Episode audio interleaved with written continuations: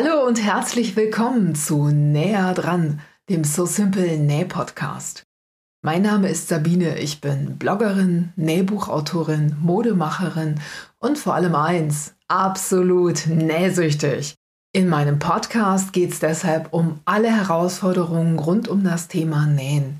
Egal ob Nähneurosen, Knopflochpanik oder Reißverschlussängste, gemeinsam meistern wir alle Hürden und erleben pure Näh-Happiness. Und das mit Episoden, die schon beim Zuhören gute Laune machen und ganz nebenbei eine ordentliche Portion Know-how im Gepäck haben. Viel Spaß beim Zuhören! Hallo und herzlich willkommen zu Näher dran, dem So Simple Näh Podcast. Heute mit dem Thema Knopfleiste nähen. Mein Special Guest heute ist Petra von Schnitt Happens. Hallo Petra. Hallo, hallo Sabine.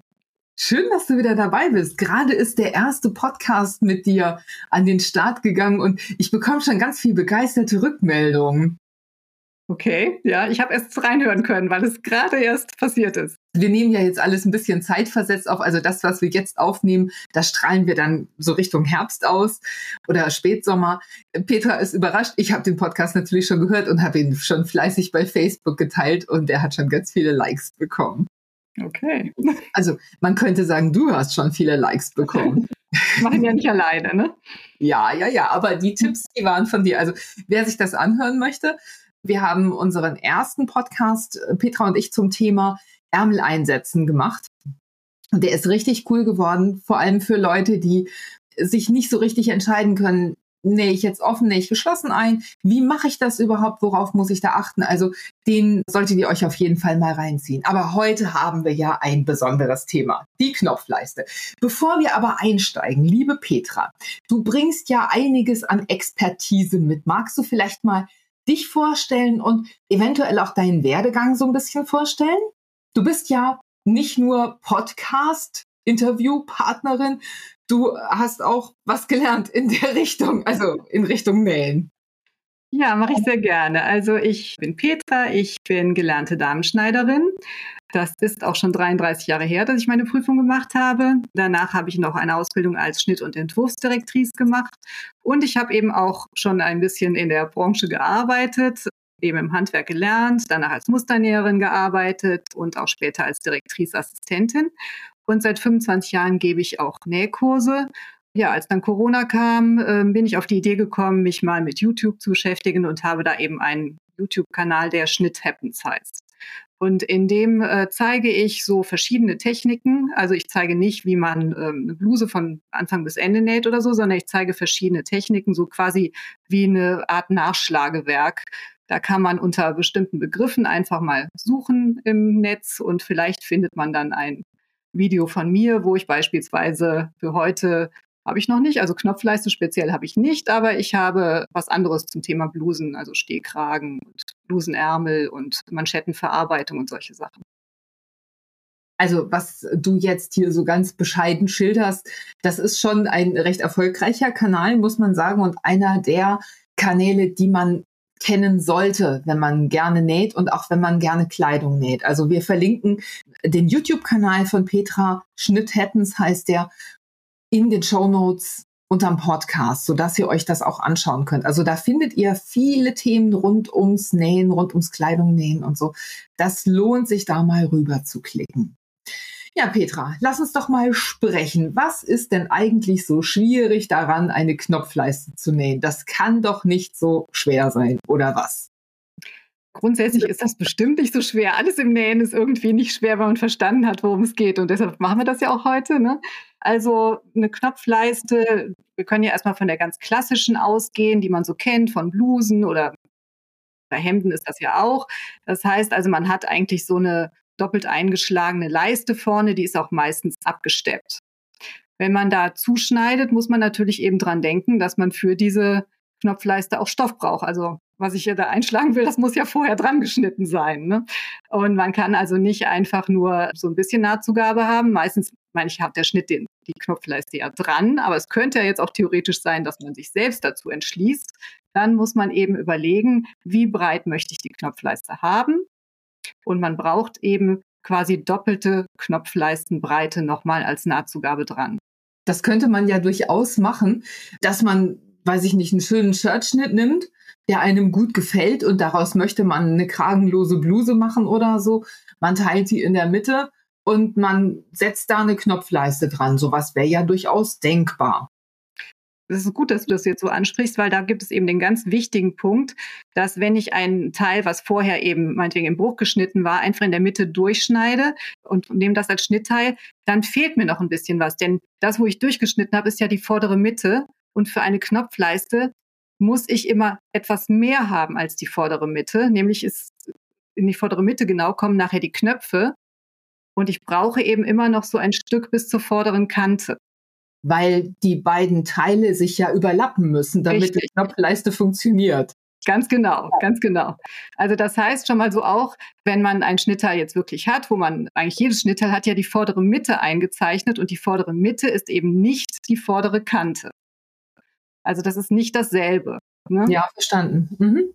Ja, und so eine klassische Knopfleiste, weiß ich nicht, die hat so, ist vielleicht so drei Zentimeter breit oder so. Das würde also dann heißen, dass in der Mitte dieser drei Zentimeter abgesteppten Knopfleiste genau die vordere Mitte ist und eben anderthalb Zentimeter daneben die vordere Kante. Ja, okay. Das kann man sich ja eigentlich ganz gut merken. Genau.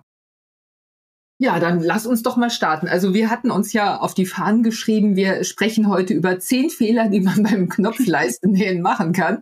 Petra trumpfte dann direkt auf mit, ich habe aber zwölf gefunden. Wir, wir starten jetzt mal mit Fehler Nummer eins. Genau, also da sind wir, wie gesagt, bei dem richtigen Zuschnitt. Und wenn ich eben eine angeschnittene Knopfleiste habe, Beispiel jetzt meinetwegen drei Zentimeter, dann brauche ich ab der vorderen Kante nochmal sechs Zentimeter dran. Okay, weil die ja umgebügelt werden muss. Genau, genau. So. Und die würde ich dann umbügeln, also können wir gleich noch drüber sprechen. So, ne? also es gibt ja auch, dass man einen angeschnittenen Beleg hat. Das heißt, da ist also quasi an der vorderen Kante nochmal das Teil gespiegelt dran. Ne? Also so ein Stück weit, das ist dann meistens breiter, das ist nicht nur sechs Zentimeter, das sind dann meistens so, keine Ahnung, zehn oder sowas in der Richtung. Oder aber, dass man den Beleg extra hat, also dass der angenäht werden muss. Das gibt es auch. Okay, also Beleg extra. Das heißt eben, diese Kante, die ich umbügeln muss und dann, die dann festgesteppt wird an der, an der Kante, die ist nicht dran geschnitten, sondern die ist als Einzelteil da dran und ich muss sie dann separat verarbeiten. Genau, die müsste ich also vorne an der vorderen Kante erst annähen und dann würde die eben nach der auf links umgeschlagen und so weiter. Also dann sieht das nachher aus, als wäre es wie ein angeschnittener Beleg, aber man muss eben leider als Extrateil erstmal dran nähen. Was ist denn da der Vorteil? Also warum macht man das so?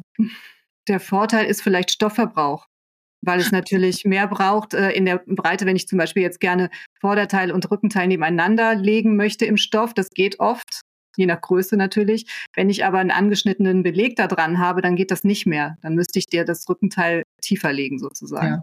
Ich arbeite gerade an, an einem neuen Schnittmuster.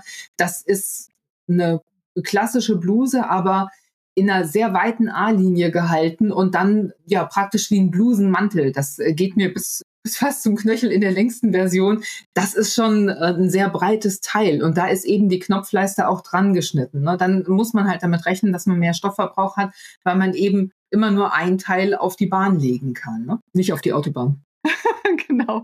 Wenn man dann also äh, ein bisschen sparen wollte, könnte man sich eben überlegen, ob man vielleicht den Beleg da vorher abmacht und extra schneidet und hat dann vielleicht ein bisschen weniger Stoffverbrauch oder so. Aber ist ja jedem überlassen, wie er das Genau, macht. aber da, da müsste man dann eben an die Nahzutaten, an die Nahzutaten, ah, an die Nahtzugabe denken. Genau, genau. Auch da müsste man an die Nahtzugabe denken, richtig.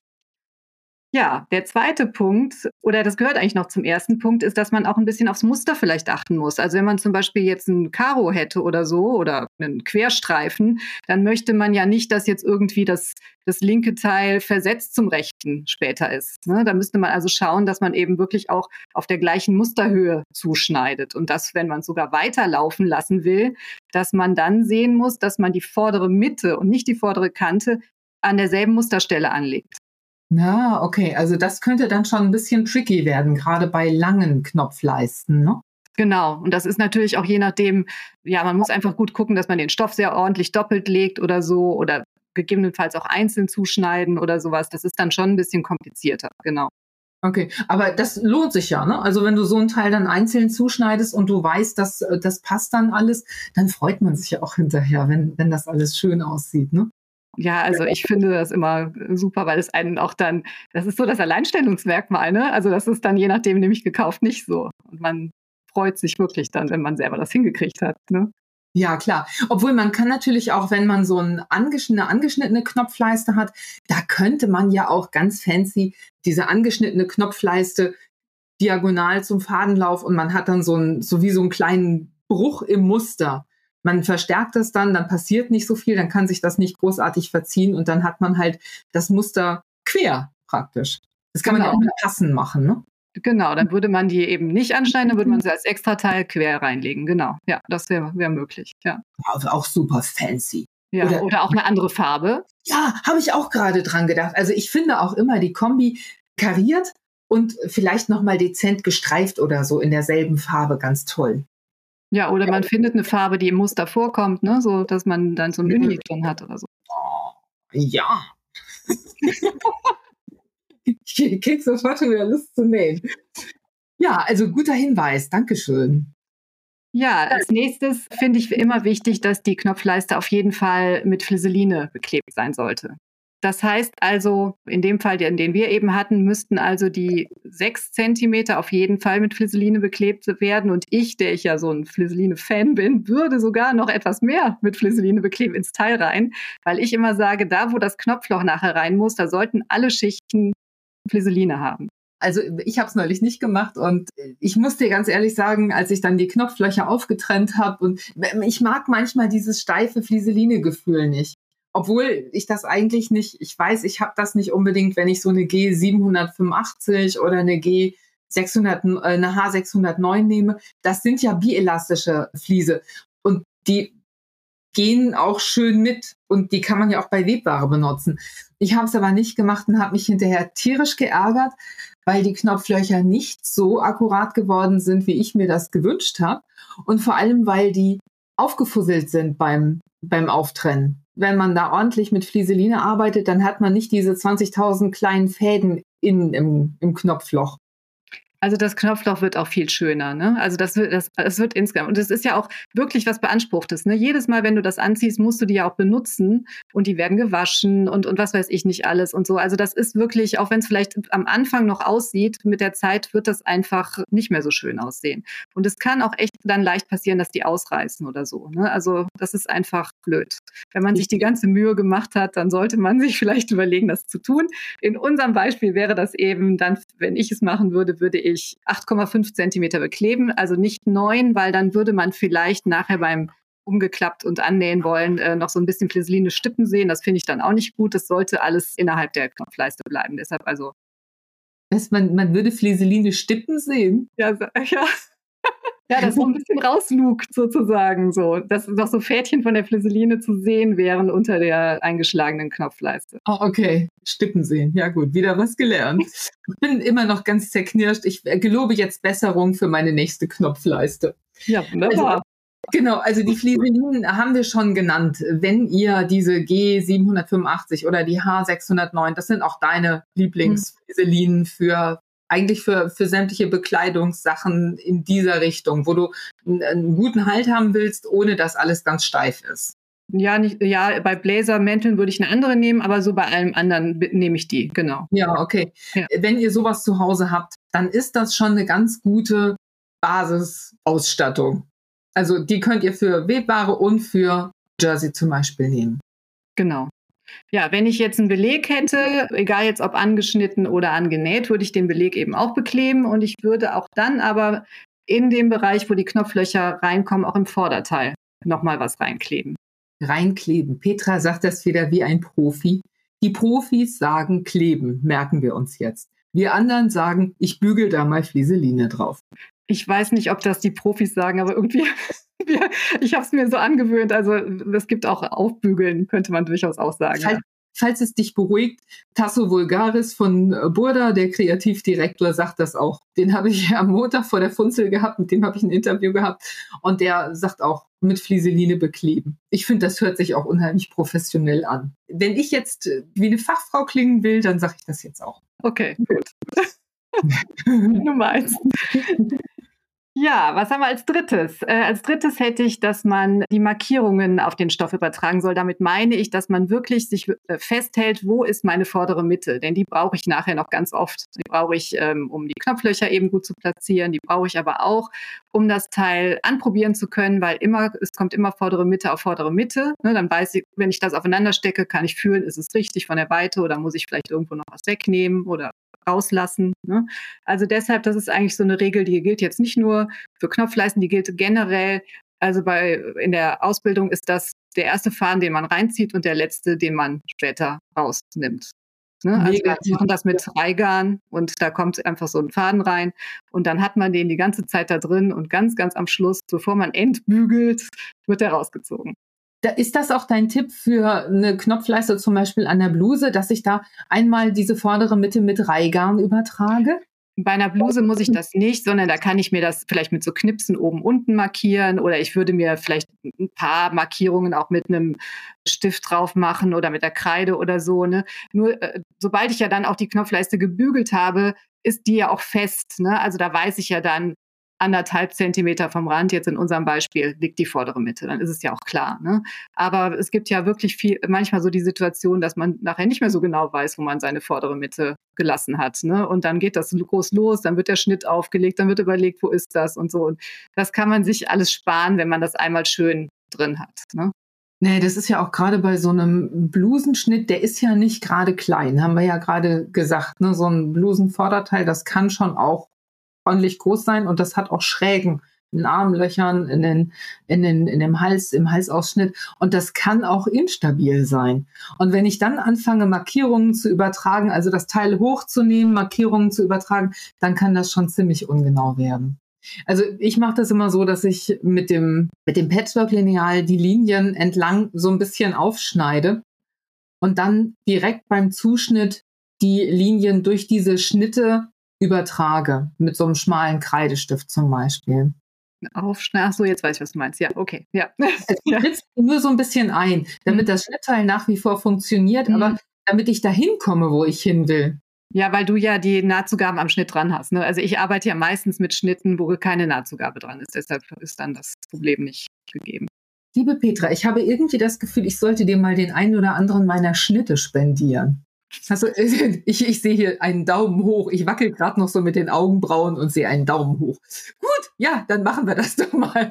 ja, cool. Also, Markierungen vom Schnitt auf den Stoff übertragen und zwar direkt beim Zuschnitt. Das merken wir uns jetzt. Das tätowieren wir uns aufs, auf den Oberarm oder so. Genau. So, und dann würde man ja entweder eben den Beleg ansteppen oder man würde die Knopfleiste einbügeln. Wir reden jetzt mal erst über das Einbügeln der Knopfleiste. Ne? Da finde ich so als Tipp, äh, ist es immer geschickter, erst diese sechs Zentimeter umzubügeln in unserem Fall und dann dagegen zu schlagen, also dann den Rest. Weil ähm, wenn man das erst macht, also erst die drei und dann nochmal irgendwie drei, dann ist das, äh, wird man feststellen, dass das Stoff immer so, also das Bügeln und Stoff und so alles immer ein bisschen schluckt. Also da hat man nachher nicht mehr das Maß, was man vorher so haben wollte. Also es ist geschickter, erstmal festzulegen, hier ist meine vordere Kante, zack, und dann in zu regulieren, was man da braucht. Ne? Also was ja. man da haben will dann kann das Ganze ja auch ein bisschen schief werden. Also die Erfahrung, die habe ich neulich gemacht, dass ich ähm, zweimal drei, also unsere Knopfleiste bei, bei der neuen Bluse ist zweimal drei Zentimeter. Und da ist es tatsächlich schief geworden und da ist dann auch die ganze Steppnaht so schief geworden, dass ich alles nochmal auftrennen musste. Das hat sich einfach alles verzogen. Ich habe da auch auf Flieseline verzichtet. Das muss ich zum Erscheinen gestehen. Für, es lag zum Teil auch daran, aber eben auch an diesem ganzen Gebügele und so. Also bei dem anderen Schnittteil habe ich es dann so gemacht, dass ich einmal komplett die sechs umgebügelt habe und habe dann das Ganze erstmal und dann die Stoffkante zur Hälfte. Das ist immer so schwierig, so plastische, praktische Sachen in Worte zu fassen. Du kannst das ja sehr gut, aber ich habe da manchmal echt meine Probleme. Ich finde das auch schwierig. Also muss man erst ein bisschen überlegen, wie. Aber ich hoffe, es, es wird verstanden. das ist jetzt mal so die. Also einmal den kompletten Beleg oder den, die komplette Knopfleiste an der endgültigen Kante umbügeln und nicht äh, zweimal. Genau. Und dann erst einschlagen. Ne? Genau. Mhm. Und dann würde man die ja auch absteppen bei so einer Leiste, würde man das ja tun. Ich weiß, dass du, glaube ich, gesagt hast, es ist immer am schönsten, wenn man es von äh, der rechten Seite aus steppt. Da sieht man aber ja natürlich nicht, wo man genau eingebügelt hat. Ne? Also man hat da nicht so die, die Kante. Das ist immer so ein bisschen schwierig. Ja, das ähm, stimmt. Wenn jetzt die Maschine natürlich wirklich nur von oben so schön näht und unten, wenn man also den Unterfaden hat, immer so komisch aussieht, dann ist das sicherlich eine gute Option, dann muss man sich so eine Kantenführung oder, oder sowas in der Art dran machen und dann hoffen, dass man gut trifft sozusagen, beziehungsweise vorher gut gebügelt hat und hat sich das ja vielleicht auch gesteckt und so. Aber wenn man beides gut einstellen kann, dann würde ich immer von der linken Seite ruhig steppen, ne, weil man dann einfach schön die Kante sieht und da knappkantig stecken kann, äh, steppen ja. kann. Also äh, kommt ein bisschen auf die Maschine an. Ne? Manche Nähmaschinen nähen auch von der nähen auch von der Unterseite richtig schöne Nähte, aber manche Nähmaschinen tun es eben nicht. Da ist dann die Naht so ein bisschen, sieht ein bisschen aus wie schiefe Zähne, also immer so ein bisschen schief oder ein bisschen unregelmäßig oder so. Das muss nicht an der kaputten Maschine liegen oder so. Das ist manchmal einfach so. Bei mir ist es halt auch so, bei, den, bei meinen Maschinen, ich finde die, die Naht von rechts viel schöner. Ich mache es dann tatsächlich so, dass ich diese Kante erst von der linken Seite ausrichte, dann äh, gucke ich, wo die Nadel, dass die Nadel genau dort einsticht, wo sie einstechen soll. Dann markiere ich mir die Kante, an der dann die Knopfleiste verlaufen muss, mit so einem magnetischen, mit so einer magnetischen Kantenführung. Mhm. Dann drehe ich das Ganze um und steppe es ab. Und das geht nie schief. Das ist, funktioniert immer. Und zwar mache ich das dann nicht so auf den Millimeter, sondern lass da auch wirklich zwei bis drei Millimeter Platz neben der Nadel. Und dann äh, funktioniert das eigentlich immer. Genau, das ist dann so die Hilfe, ne, wenn das nicht funktioniert mit, mit dem Unterfahren. Ja, wenn ich den Beleg dran genäht habe, ist, äh, wird das ja meistens nicht abgesteppt. Ne? Dann liegt es eigentlich nur so innen drin und wird vielleicht dann der Beleg später so mit dem Kragen oder an der Schulter und so befestigt und unten am Saum und sonst ist der einfach drin. Ne? So. Ja, dann ähm, würde ich immer einmal kontrollieren, ob das rechte und das linke Vorderteil auch gleich lang ist. Also ob die Knopfleisten eben zueinander und aufeinander passen. Ich nehme doch für, für beide Vorderteile das identische Schnittteil. Das muss doch so sein, oder nicht? Naja, das, das ist natürlich die Traumvorstellung, genau. Aber eigentlich ist es ja so, dass man bei einer Bluse zumindest würde man ja jetzt auch, bevor man an die Knopflöcher geht, würde man jetzt ja erstmal den Kragen auch dran setzen. Man würde auch den Saum schon machen, ne, so. Und wie das so ist, ne, da passiert dann schon mal, dass man so ein paar Millimeter vielleicht verliert oder so, oder man ist da nicht so genau beim, beim Saum annähen und auf der anderen Seite nicht so genau beim Kragen annähen oder so. Und dann merkt man plötzlich, wenn man zu lange wartet, dass es eben irgendwie unten rausguckt oder, oder anders, also andersrum ist nicht ganz so schlimm, aber wenn es unten, also wenn der Untertritt rausguckt, das wäre dann schon ein bisschen doof. Und deshalb finde ich eben, wenn man so den Kragen dran gemacht hat, dann kann man schon mal gucken, bin ich noch auf gleicher Höhe und dann könnte man das über den Saum noch ein bisschen regulieren oder so. Ne? Und dann eben, wenn man alles hat, Kragen und Saum, dann nochmal schauen, ist es wirklich gleich lang, wenn ich Mitte auf Mitte stecke. Und ja. nicht, wenn ich Kante an Kante halte. Das ist nämlich manchmal ein bisschen unterschiedlich. Ja, okay. Die Gefahr ist halt zum Beispiel recht groß, wenn man den Saum später mit der Overlock noch versäubert und dass man da dann an beiden Schnittteilen unterschiedlich viel wegschneidet wenn man da ganz sicher ist, dann ist man safe und wenn man alle Abstände gleichmäßig einhält, dann kann eigentlich nichts passieren. Aber was ab ist, ist weg. Genau, und es könnte ja jetzt auch sein, dass ich sowieso äh, mir das vielleicht anders gedacht habe, ne? Also dass mir gar nicht die Länge so gefällt, wie sie im Schnitt ist. Ich möchte das ein bisschen kürzer haben oder so. Dann müsste ich ja auch auf jeden Fall gucken, wo muss ich da auskommen. Ne? Und dabei, wie gesagt, immer Mitte auf Mitte legen und nicht einfach nur mal so peilen Kante an Kante, weil manchmal ist, ist das dann trotzdem noch nicht gleich. Ja, und das ist, so wie du sagst, auch gerade bei Musterstoffen ist es wichtig, dass man das dann da nochmal kontrolliert, dass auch wirklich alles passt. Also, dass es nicht nur oben passt, sondern auch eben Richtung Saum alles korrekt ist. Wenn das da so ein bisschen, bisschen weiter wird oder so weit schwingend wird, dann kann das schon sein, dass das alles so ein bisschen einem entfleucht.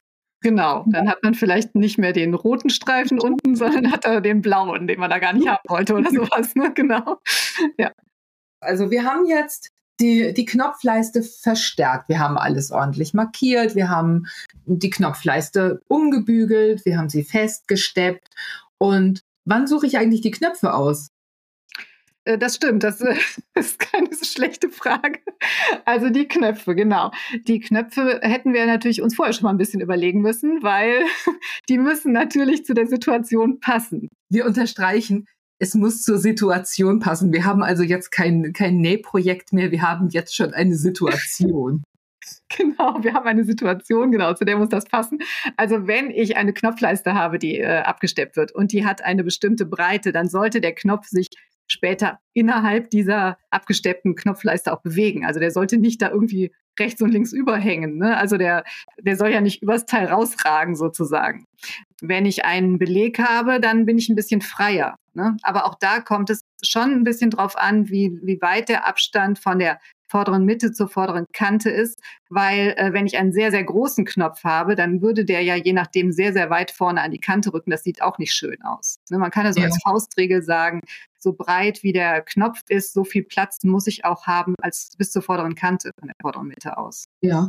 Ne? Also äh, finde ich einen sehr, sehr guten Hinweis. Es ist ja auch so, dass manchmal überlegt man sich ja, ich habe eine schöne Bluse, ich will da jetzt besonders stylische Knöpfe dran machen und sucht sich dann Knöpfe aus und stellt dann fest, diese Knöpfe sind vielleicht aus Metall oder so, weil man kein Plastik mag oder weil man kein Permut mag, was ich beides verstehen kann. Und stellt dann fest, die Knopfleiste hängt total aus, weil, die, weil sie vielleicht einen Meter lang ist an der Bluse. Und wenn ich dann Knöpfe aus Metall habe, egal wie groß die sind, dann kann das durchaus sein, dass, dass die Knopfleiste dann zu schwer für das, für das ganze Teil ist. Also auch sowas müsste man mal denken. Stimmt, also das, das geht auf jeden Fall auch nicht, genau. Man muss also, wenn man feinen Stoff hat, muss man schon auch einen leichten Knopf nehmen. Ne? Das sieht sonst so komisch aus. Ja.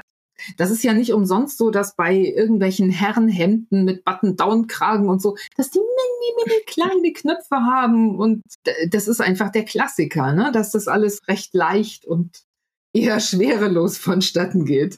Völlig, ja. völlig losgelöst praktisch. ja, das stimmt. Okay, also das stimmt. Wir haben also die Knöpfe, vielleicht hätten wir die auch am Anfang unseres Projekts wählen sollen. Aber Nein, ich finde das jetzt einen sehr guten Zeitpunkt. Nach dem ersten Nervenzusammenbruch mit dem Bügeln, dem zweiten mit dem Absteppen, hat man dann endlich mal, nimmt man sich einen Kaffee und geht dann mal zum, zu, zu der Knopfkiste, die wir ja alle irgendwo in unserem Hinterkämmerchen haben und sucht sich mal ein paar Knöpfe aus. Man, man kann ja auch viele unterschiedliche Knöpfe nehmen. Man muss ja, man muss ja nicht äh, alle Knöpfe aus einem Guss nehmen oder so, ne? Könnte man machen, ja. Das stimmt, genau. Du, ja. du nimmst alle Knöpfe gleich, ne? Hm, nö. Nö. Nicht? Nicht unbedingt, nö. Okay. Du hast gerade so geguckt. also hierbei sind jetzt alle gleich, bei dem, was ich hier anhabe. Dann geht es darum, dass wir die äh, positionieren müssen, die Knöpfe, beziehungsweise natürlich auch die Knopflöcher. Ne? Aber man, am einfachsten ist natürlich, man legt sich erstmal die Knöpfe so vielleicht drauf, damit man feststellt, in welchem Abstand möchte ich die haben. Ne? Dabei gibt es zu bedenken, dass man so bestimmte Positionen auf jeden Fall bedienen muss, sage ich mal zum Beispiel eben äh, auf dem Brustpunkt. Ne? Da muss auf jeden Fall ein Knopf sein. Warum muss das so sein? Ja, weil wenn auf dem Brustpunkt, das ist ja so, wir sagen die stärkste Stelle, ne?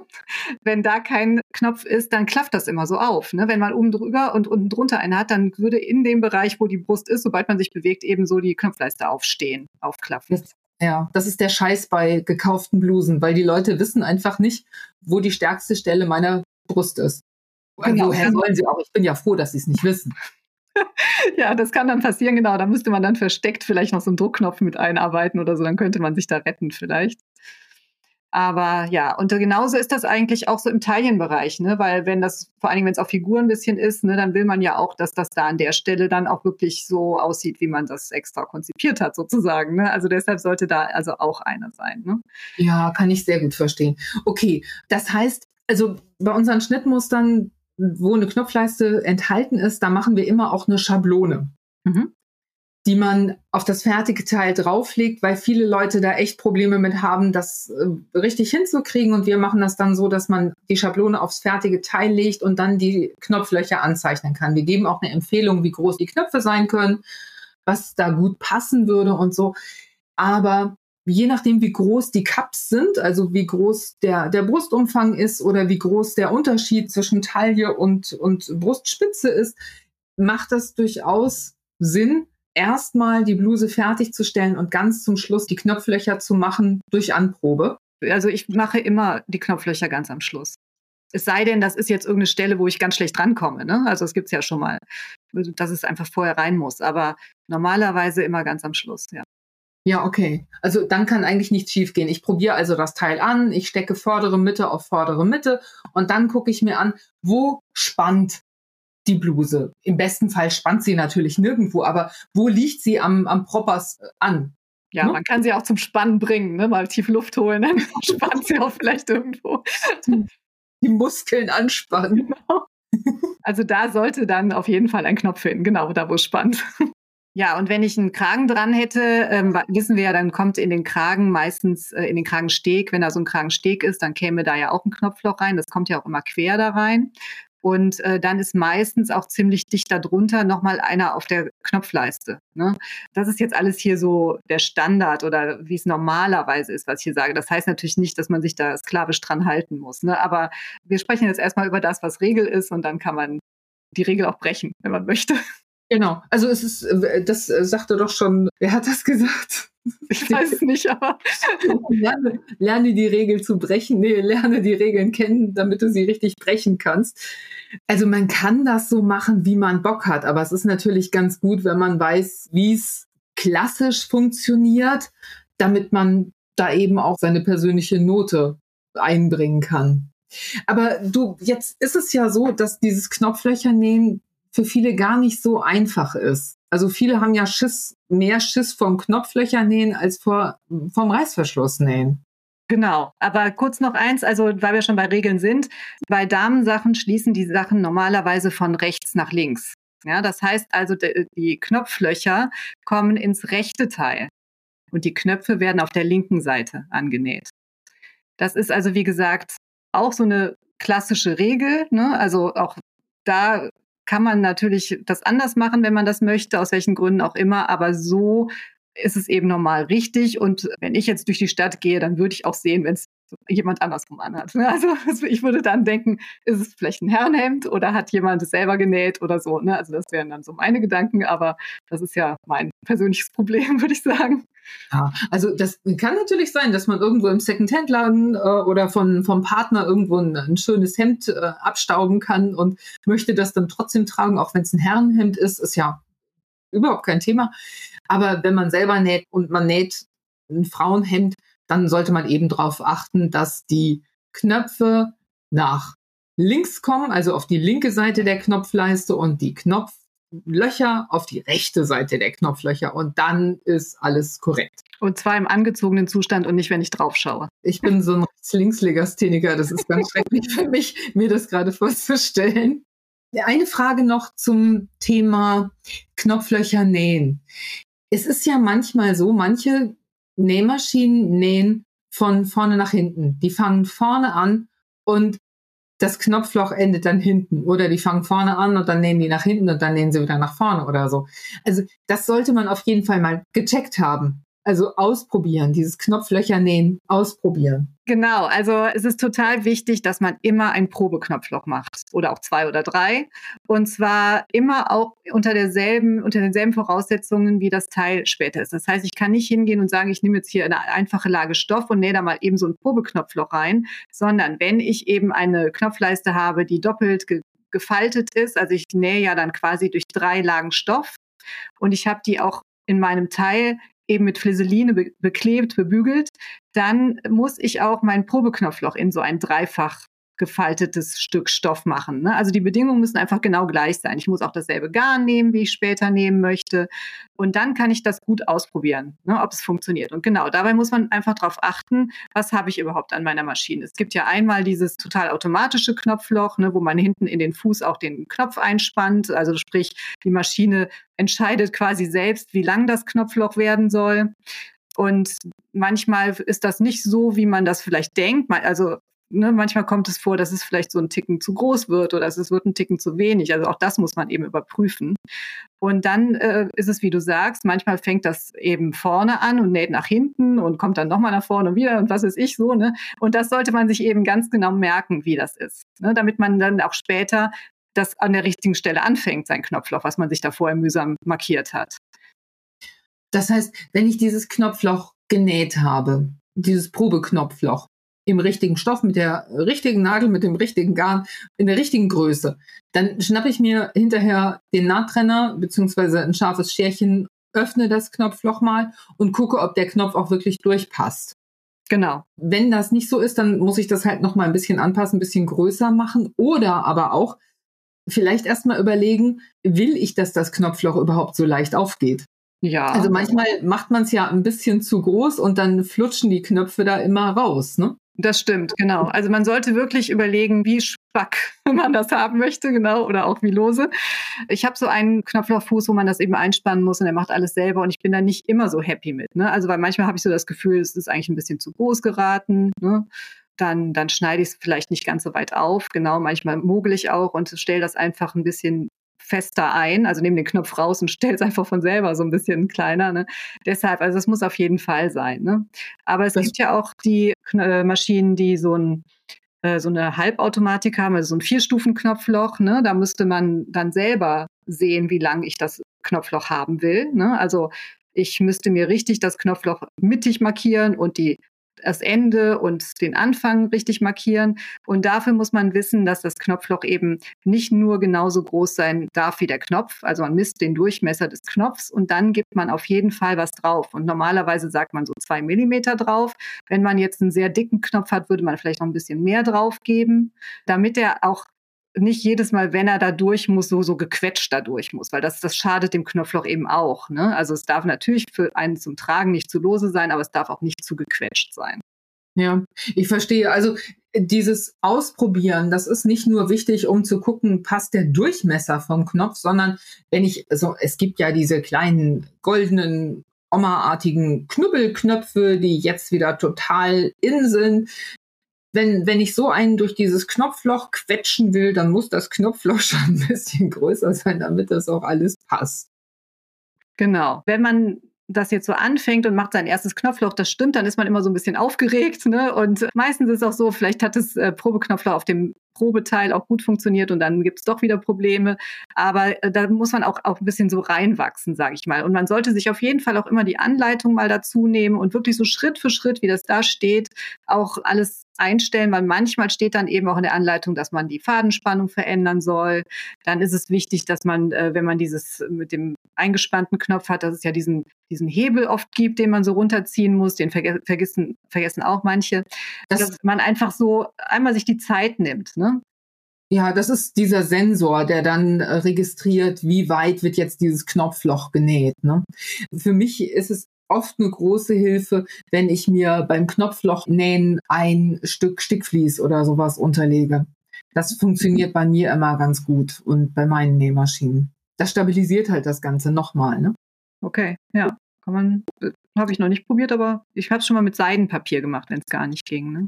Ja, okay. Ich freue mich ja, wenn ich auch mal was weiß, was du nicht weißt. Ich weiß zum Beispiel jetzt, ich habe so nebenbei gerade noch mal nachgeguckt, der Spruch mit den Regeln und wie man sie richtig brechen kann, kommt vom Dalai Lama. Und ich wollte schon immer mal den Dalai Lama in meinem Podcast zitieren. Ja, wunderbar. Ja. Check. Dann haben wir das jetzt auch erledigt. ja. Ja, genau. Also wenn man dann sein, sein Knopfloch, ähm, also ans Teil geht und näht sein erstes Knopfloch, dann ist es vielleicht auch hilfreich, einfach äh, untersten anzufangen. Das muss noch nicht so schön sein wie das, was oben ist. Und ja, wenn man eins geschafft hat, dann ist das ja schon, weiß man schon, man hat so und so viel Prozent erledigt, dann kann man schon mal tief durchatmen und äh, sich freuen und dann in Ruhe das nächste nähen. Ne? Bei mir hilft es bei meiner Maschine, wenn ich zwischendurch auch immer wieder das Nulle. Also bei mir, wie gesagt, ist so eine Komplettautomatik mit eingespanntem Knopf und ich gehe dann immer erst wieder auf Geradstich und dann mache ich wieder, gehe ich wieder zurück auf den, das Knopfloch-Symbol weil ich schon mal festgestellt habe, dass manchmal das Ende irgendwie nicht so gut registriert wird und dann ist die da noch halb im ersten Knopfloch verhaftet, die Maschine, und das nächste wird dann nicht so gut. Also deshalb null ich das immer und mach's dann nochmal neu. Ja, ich habe gedacht, das wäre nur bei meinen Maschinen so. Also ich habe nehme meistens die Knopflöcher mit der Yuki UX8. Ja, gut, die meine Bernina macht auch schöne Knopflöcher, aber ich benutze halt beide Nähmaschinen parallel oft, wenn ich so ein Teil nähe die Frage, die sich mir gerade gestellt hat, ist, gibt es spezielle Knopflocharten, die ich für spezielle Projekte verwenden sollte? oder die ich bei bestimmten Projekten vermeiden sollte? Also gibt es da auch eine Regel, wo wir schon bei Regeln sind? Ja, also wenn ich eine abgesteppte Knopfleiste habe, wie gesagt, werden die Knopflöcher ja auch immer längs reingenäht. Dann würde ich auch ein Knopfloch nehmen, was oben unten gleich aussieht. Also sprich so ein, man sagt, ein Wäscheknopfloch, ein normales. Ne? Also was äh, oben eine gerade Verriegelung hat und unten auch. Die gibt es ja manchmal je nach Maschine in verschiedenen Breiten. Da muss man einfach schauen, was für einen Stoff man hat, ob man das alles sehr fein gestalten will. Dann nimmt man vielleicht das feinere und sonst eben das äh, kräftigere. Wenn man Knopflöcher quer reinmacht, das macht man bei Belegen ja, also die Regel eigentlich ist, sobald ich was abgestepptes habe, kommt es längs rein. Sobald nichts abgesteppt wird, quer. Dann könnte man natürlich auch eins ne nehmen, was äh, so eine Rundung dran hat. Das gibt es ja einmal auch, so einfach nur so eine kleine Rundung, sieht eigentlich aus wie das Wäscheknopfloch, hat eben auf der einen Seite ist es gerade, auf der anderen Seite ist es rund. Es gibt aber auch eben diese ganz klassischen Schneiderknopflöcher oder Augenknopflöcher, die so eine richtig ausgeprägte Rundung haben und so, die würde man ja vielleicht bei einem Bläser oder beim Mantel nehmen. Ja, okay. Ich bin jetzt gerade hängen geblieben bei dem Beleg, wo das Knopfloch quer eingenäht wird. Der, der Beleg würde nicht weiter fixiert, außer vielleicht in der Schulternaht oder im Saum oder so. Kann das dann der Fall sein, dass das Knopfloch den Beleg zusätzlich fixieren soll? Unter anderem, genau, tut er das, richtig? Äh, tut es das. Das ist die eine Sache. Es ist aber auch das, dass man äh, natürlich dann auch je nachdem größere Knöpfe nehmen kann. Ne? Also wenn man nach der Seite nicht begrenzt ist. Also durch eine Stepp kann man ja auch einen größeren Knopf nehmen. Dabei muss man aber trotzdem dann, das habe ich ja eben schon mal kurz gesagt, darauf achten, dass der Abstand von der vorderen Mitte zur vorderen Kante breit genug ist. Also dass der wirklich auch nochmal quasi Knopfbreite ist. Denn sonst würde man, wenn man das zuknöpft, man näht ja den Knopf nachher auf der vorderen Mitte an, also damit weiterhin vordere Mitte auf vorderer Mitte liegt. Das Knopfloch startet ein bisschen über die vordere Mitte weg in Richtung vordere Kante. Also es fängt nicht genau auf der vorderen Mitte an, es fängt ein bisschen vorher an und geht dann eben quer ins Teil. Dass man also, wenn das dann zugeknöpft ist, unten drunter auch noch weiter Stoff hat. Denn sonst würde man auf das, was man drunter anhat, so gesehen durchs Knopfloch drauf gucken. Kannst du ja, mhm. ja, okay. Das heißt natürlich, auf der einen Seite stimmt das, habe ich meinen äh, mein Beleg durch die Knopflöcher noch mal ein bisschen mitfixiert. Auf der anderen Seite natürlich eher nicht so, weil da ist nur der Knopf angenäht. Da habe ich ja nur eine Stelle, an der es dann angenäht ist. Ne? Aber das hält normalerweise. Also normalerweise gibt es da keine Probleme. Ja, okay, habe ich verstanden. Mhm. Also was für mich unheimlich tröstlich war am Anfang, als ich mit Knopflöchern angefangen habe, war der Gedanke, dass auch wenn ein Knopfloch genäht ist, dass man es immer noch mal auftrennen kann. Da ist noch nichts passiert, da ist noch nichts ausgeschnitten, da ist noch nichts gestanzt, da ist noch, da ist nichts, was sich nicht rückgängig lassen würde. Es ist halt viel Fadenkrams, der da sich abspielt und manchmal huddelt das ja so. Also dann bastelt die Maschine ein Holperchen auch gute Maschinen tun das. Und das passiert eben schon mal an schlechten Tagen. Jede Nähmaschine hat mal ihren schlechten Tag. Und dann hat man irgendwas, was man auftrennen muss. Und dann nimmt man sich aber eine Pinzette und dann zupft man das da raus und dann geht das wieder. Man kann es nicht unbegrenzt machen, je nachdem, wie der Stoff so ist. Du sagst ja auch schon mal, je nachdem, wie lange ich an dem Stoff rumgefummelt habe, dann ist der auch schon mal ein bisschen empfindlich. Das gilt für, für Knopfleisten auch. Also unbegrenzt sollte man das nicht machen, aber ein, zwei Mal ist auch kein Drama. Das stimmt, das kann man auf jeden Fall. Das ist der Vorteil, wenn man eben mit der Maschine ein Knopfloch macht, denn Schneider, also ich habe natürlich gelernt, Knopflöcher auch von Hand zu machen und da wird leider zuerst aufgeschnitten. Was, du schneidest erst in den Stoff und dann machst du das Knopfloch? Ja, so ist das leider. Das ist ja unvorstellbar. Ja, gut, also deshalb mit der Maschine ist das schon ein bisschen sicherer. Und das mit diesem Holperchen, was du eben meintest, das ist auch wichtig. Also wenn ihr sowas habt, wenn ihr also euer Knopfloch gerade näht und dann hängt das plötzlich an einer Stelle, dann nicht weiter nähen, einfach sofort aufhören. Erstmal wieder nullen, wie gesagt, wieder alles einstellen und auftrennen und neu ansetzen. Genau, weil da kommt, das wird dann nie anständig werden, denn die Maschine zählt, dass sie weiter näht. Ne? Und dann würde das auf der Seite zu kurz werden, das Knopfloch. Das würde also alles überhaupt nicht mehr funktionieren. Ne? Also deshalb dann sofort zu Ende machen. Und muss man dann leider trennen und es dauert auch ein bisschen, ja, aber es ist möglich, genau. Ja, klar. Und manche Nähmaschinen merken sich ja, wo habe ich jetzt gerade mit dem Knopfloch aufgehört. Ne? Und wenn man dann wieder ansetzt, so wie du sagst, dann näht sie nur irgendwie ein halbes oder ein Dreiviertel Knopfloch und dann war's das. Man kann natürlich auch auf einem Reststoff das Knopfloch zu Ende nähen lassen und dann mit einem neuen starten. Viele Nähmaschinen haben ja diese Knopflochautomatik, wo dann automatisch auch schon vernäht wird. Und wenn dann vernäht worden ist, dann weiß die Maschine, jetzt darf ich ein neues Knopfloch beginnen, neues Spiel, neues Glück. Genau, so ist es. Ja, über das äh, Vernähen, genau, müsste man dann auch nochmal, am besten zieht man dann mal so ein bisschen an den Fäden und guckt, ob das wirklich gut vernäht ist. Wenn man so das Gefühl hat, da geht schon wieder ein bisschen was auf, dann sollte man das einfach selber nochmal ein bisschen vernähen. Ne? Also einfach in eine Nadel einziehen und nochmal so, so einen kleinen Knoten dran und in, ins Teil irgendwo verschwinden lassen, weil sonst besteht eben wirklich die Gefahr, dass es mit der Zeit sich dann doch aufribbelt. Ne? Und das wäre ja blöd. Also das heißt, man kann auch einfach auf diese Abschneideautomatik, nee, Fadenabschneider heißt das, ne? Abschneideautomatik, naja, ist egal. Ihr wisst, was ich meine.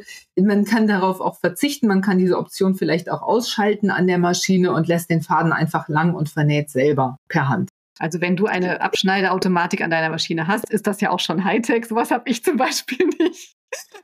Also bei mir kann ich meinen Faden zwar seitlich mit so einem hübschen Fadenschneider abschneiden, aber er ist erstmal dran. Also das ist, Echt? Äh, ja, ja, ich habe das nicht automatisch. Nee. Also ich kann dir sagen, ich habe Sachen, du. Ja, es ist auch gut, das stimmt schon, das ist schön. Ja, aber dann kommt der vielleicht heikelste Moment dieser Operation. Dann müssen wir sie aufschneiden, genau. Ne? Oh, hauaha. ja, auch da tief durchatmen und schön gucken, gute, gute Brille anziehen, ne? so, weil man darf eben jetzt auf keinen Fall die Fäden, die das gerade so schön dicht gestickt hat, wieder aufschneiden, sondern muss also wirklich genau dieses bisschen Stoff, was dazwischen unbearbeitet quasi ist, erwischen. Ne? Und wie mache ich das jetzt genau? Man kann einmal so einen guten äh, Fadentrenner nehmen, ne? also so ein, ähm, heißen doch Fadentrenner. Du kannst doch nicht vom Fach sein. Nahtrenner heißen die Teile, verdammt mich. Ja, ich kann, ich habe eine Entschuldigung, weil wir durften die nicht benutzen. Was? Ja.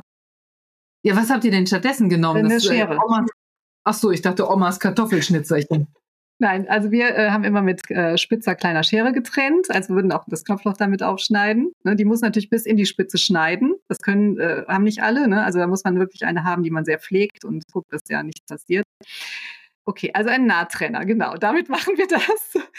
Wie man das jetzt genau macht, ob man an der Ecke des Knopflochs anfängt oder lieber in der Mitte zur Ecke schneidet, das ist so ein bisschen Ansichtssache, würde ich sagen. Ne? Also mir ist schon mal passiert, da habe ich jemandem das auftrennen wollen im Kurs und da ist der, der war so scharf, dass der so abgegangen ist, dass ich fast das Knopfloch zerfetzt habe ne, am Rand. Ich habe es gerade so stoppen können.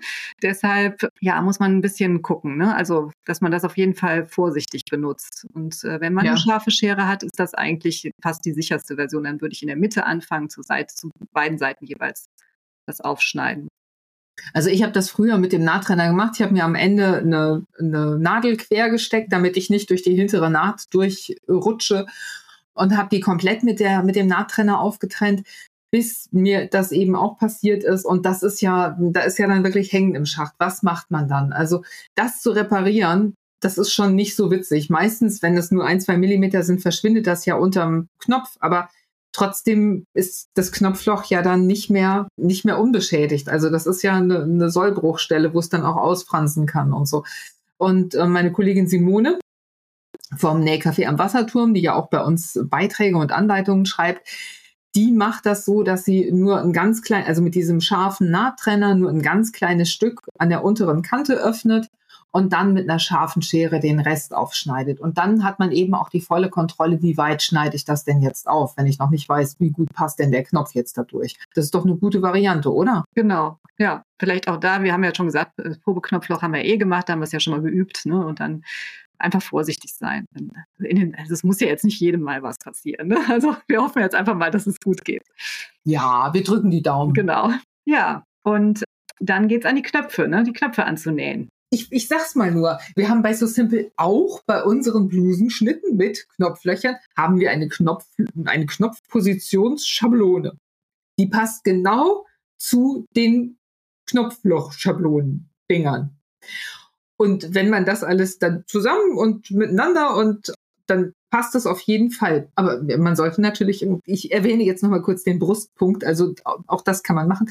äh, es gibt auch diese Ziehharmonika-Dinger. Was ist von denen zu halten? Also diese, das ist so ein Knopf- und Knopfloch-Positionsbestimmungsgerät, das man auseinander und zusammenziehen kann und da kann man dann auch die Position mitbestimmen. Genau, da hätte man ja vielleicht dann auch sogar schon die Knopflöcher mitbestimmt, wie die liegen. Ne? Müsste, hätte man ja gemusst sozusagen eigentlich, damit es zusammenpasst.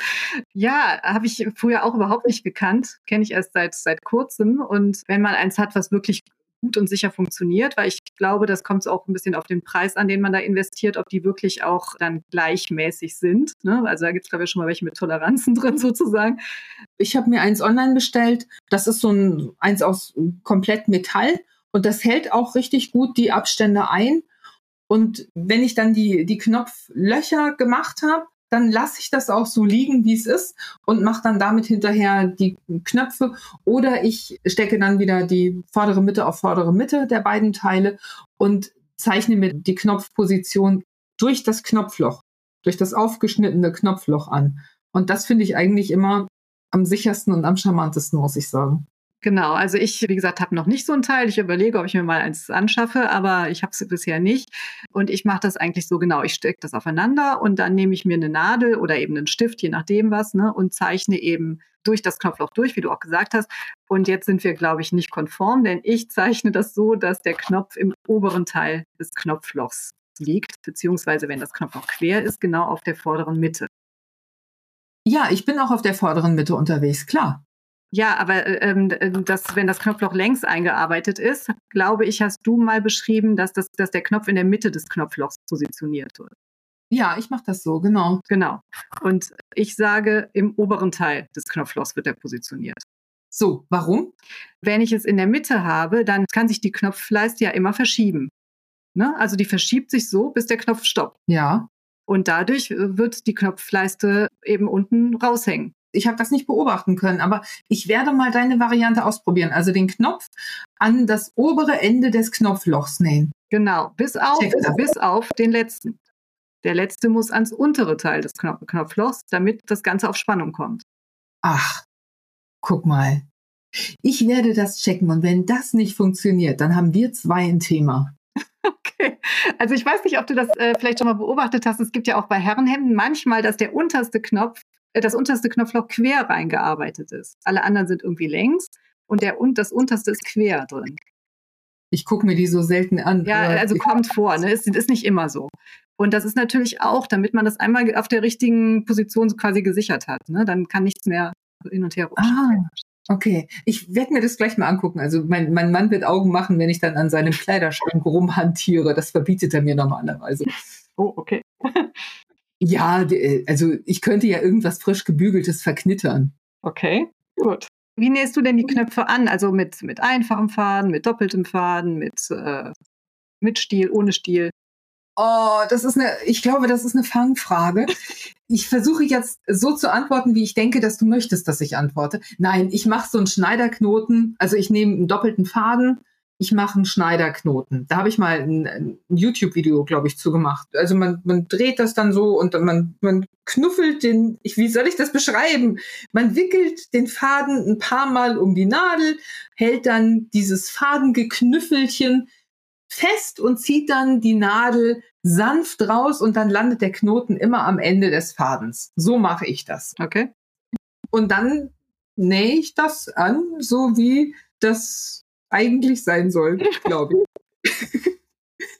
ja, weiß ich nicht. Also ich nähe dann ein paar Mal, je nachdem, ob ich vier, vier Löcher im Knopf habe oder nur zwei, nähe ich da ein paar Mal durch. Dann ziehe ich den Faden unter den Knopf und wickel den ein paar Mal um den Knopf rum, damit der Knopf nicht so ganz fest auf dem, auf dem Stoff liegt und gehe dann wieder nach unten und vernähe dann da. So mache ich das. Genau. Also da hat mir meine Oma das beigebracht. Ja. Sag ich dir gerade, ganz ehrlich. Ja, ist ja auch gut. Also solange nämlich der Knopf keinen Stiel hat von sich aus, gibt es ja auch, ne, wie du schon sagtest, diese Oma-Knöpfchen, die es so gibt, ne, die da unten ja so ein so eine Öse dran haben, ne, da ist ja, ist ja schon ein Stiel sozusagen, ne, muss man eben einen, einen Stiel kreieren sozusagen, weil sonst würde man das nicht gut knöpfen können. Dann wäre es ja so ganz spack aneinander alles so. Ne? Also da könnte man ja gar nicht die zweite Knopfleiste da noch irgendwie unterbringen, die man ja hat. Ne? Und deshalb muss man eben sich so ein so einen Stiel quasi basteln, indem man eben die Fäden so ein bisschen lockerer lässt ne, beim Annähen. Äh, man kann da so ein bisschen, wenn man Fingernägel hat, den Fingernagel da mit drunter nehmen, so die Spitze vom Finger und das so ein bisschen auf Abstand halten. Es gibt auch so ein so ein Trick, das hat mir mal jemand erzählt, man soll ein Streichholz mit drunter arbeiten, ne? näht eben erstmal ganz normal mit dem Streichholz da ein paar Mal durch und dann zieht man es weg und dann umwickelt man das so, wie du es gerade beschrieben hast und hätte dann eben so ein, so ein Stiel. Ne? Okay. Das mit dem Streichholz habe ich auch schon mal gesehen oder gehört, aber noch nicht ausprobiert. Ich ziehe da ja nicht dran wie eine Irre, sondern ich mache das ganz normal und, und wickel dann ein paar Mal drum rum und bisher hat das gut funktioniert. Genau. Kann man ja mal gucken, was, also da, ich glaube, da muss auch jeder so ein bisschen ausprobieren, was für ihn am besten passt und auch was zum Stoff passt. Also wenn ich so einen super flauschigen Mega-Flor-Dings habe, dann ist das natürlich was anderes, als wenn ich so ein ich, ich weiß, du würdest das anders nennen. Der Fachbegriff ist bestimmt ein anderer. Aber das, dann ist das was anderes, als wenn ich eine feste Baumwollwebware habe. Genau, genau. Also eigentlich heißt es immer, man soll jetzt nicht irgendwie da so, man soll immer ziemlich ins selbe Loch oder in dieselbe Region wieder äh, stechen, aber so richtig ins selbe Loch ist auch schlecht, weil dann geht der Knopf irgendwann so einfach leicht ab. Ne? Also man muss einfach, dass man jetzt nicht da irgendwie so so auf so einem großen Areal rum, quasi so genauso groß wie der Knopf ist, irgendwie immer rumsticht, sondern schon so irgendwie sich in der Mitte da trifft. Aber so, so soll es normalerweise sein. Also, dass auch so ein bisschen Material unterm Knopf mitgefasst wird, damit das alles schön stabil ist. Genau, genau. Okay. Ja, Mensch, Oh, ich muss mal gerade gucken, was haben wir denn jetzt alles besprochen? Oh, ich habe noch eine Spezialaufgabe für dich. Okay. Und die ist nicht einfach. Ich habe damit schon mit der Jeanette Knake von Flieseline habe ich schon darüber gesprochen und so die ultimative Lösung. Ich weiß, ich habe es ja noch nicht ausprobiert. Sie hat, sie hat da einen Vorschlag gemacht. Ich bin mal gespannt, was du sagst. Oft ist es ja so, dass wenn man sagt, dieses Schnittmuster ist für glatte Webware gedacht, dann ist die erste Frage, die kommt, oh, Webware, ja, dann nähe ich das Ganze aus Musselin. Was ist mit Knopfleisten aus Musselin? Ich kann diesen blöden Stoff ja nicht bügeln, weil damit würde ich ja das komplette Ergebnis verfälschen. Jeanette Knake sagt jetzt, man könnte zum Beispiel Solo Fix verwenden. Man kann so diese Knopfleiste umklappen und das Ganze mit Solo Fix festkleben. Das ist ja dieses Waschbare, das ist ja wie, wie so eine Art Stofftesafilm. Das wird dann ausgewaschen hinterher. Man könnte das so fixieren, dass man auch die Knopfleiste damit nähen kann. Was würdest du da machen? Nähst du überhaupt mit Musselin? Ist nicht dein Lieblingsstoff, das sehe ich deinem Gesicht jetzt schon an. Also ich habe selbst mir noch nichts damit genäht, aber natürlich im Nähkurs hat schon jemand was genäht. Sogar auch eine Bluse, ja, es war ein bisschen schwierig.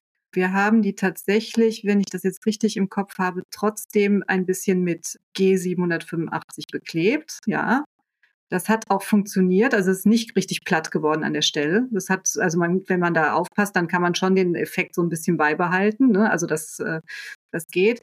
Aber natürlich ist das schon schwierig, ja. Es könnte sein, dass das mit dem Solo fix funktioniert. Aber auch da, ich habe einmal nur eine Applikation damit gemacht. Ich kenne mich mit diesen ganzen Sachen, die sich so äh, auflösen, was weiß ich, die, noch nicht so wirklich aus. Aber das könnte ich mir vorstellen, dass das eine Möglichkeit ist, ja. Ich habe jetzt schon mehrere Podcasts mit Jeanette Knake von Flieseline aufgenommen, also von Fre Freudenberg heißt das ja eigentlich. Und wir haben einen Blogbeitrag zum Thema Flieseline, Einlagen, Fliese und sowas, richtiger Umgang und so. Und Jeanette hat ganz viele Infos beigetragen. Den könnt ihr euch und den kannst du dir natürlich auch gerne anschauen. Da hat sie ganz viele Beispiele gebracht. Sie ist nämlich eine totale Solo-Fix-Verfechterin und hat ganz viele Beispiele gezeigt, wie man dieses Solo-Fix verwenden kann. Und sie sagt, das darf bei ihr nie fehlen. Sie macht das so, wenn sie eine Tasche zum Aufsteppen hat, dann macht sie das nachträglich. Sie passt also das Teil an und dann nimmt sie dieses Solo Fix und klebt damit die Tasche so auf, wie die dann sein soll und checkt das erstmal. Und dann kann sie mit diesem, kann sie das Solo Fix wieder ablösen, kann die Tasche an die richtige Stelle positionieren. Also manchmal sieht das ja komisch aus, wenn so eine Tasche direkt auf der auf der Brustspitze sitzt, dann steht die irgendwie komisch ab oder so. Also ich meine jetzt nicht die Brustspitze, sondern die Tasche. Und dadurch hat sie dann halt eine Möglichkeit, das selber zu positionieren, ohne da noch ein zweites Helferlein zu haben, dass ihr da, dass sie da unterstützt oder so. Oder ohne mit Nadeln zu hantieren. Das finde ich auch immer unangenehm beim, beim Anprobieren. Kann man ja mal ausprobieren. Also ich habe jetzt ein bisschen was da an, an Solofix und werde das mal checken. Wie ist das aber, aber dann mit dem Knopfloch? Ne? Das Knopfloch selber wird ja trotzdem dann später nicht so gesichert sein. Ne? Bei dem Musselin. Ja. Ja, ist so. Ne? Genau. Ist also, so. das also, ist eben immer so die Frage, ne? weil das ist ja auch ein Stoff, der ist ja schon eher sehr lose gewebt auch. Ne? Also da hätte ich dann vielleicht ein bisschen Sorge, dass vielleicht würde ich da lieber Druckknöpfe reinmachen oder so, keine Ahnung wäre eine Alternative. Ja. Und genau, also wenn ich es so machen würde, dass ich jetzt wie beim Beispiel unserer Bluse Olive zum Beispiel, wenn ich das, die Knopfleiste umbügeln würde und würde die ganz klassisch verarbeiten, so wie du es heute beschrieben hast, mit Bekleben und mit allem drum und dran, dann würde die sich bei der ersten Wäsche verziehen, auch wenn die beklebt ist. Und dann schrumpft die ausgebügelte, glatte Musseline in der Waschmaschine zu ihrer ursprünglichen Form zusammen und dann ist die Knopfleiste zu kurz und die ganze Bluse verzieht sich. Könnte sein. Ja, es könnte sein, ja. Mhm. So betrachtet. Wenn du eine gute Musseline hast, die kostet vielleicht, weiß ich nicht, 15, 12, 15 Euro der Meter. Mhm.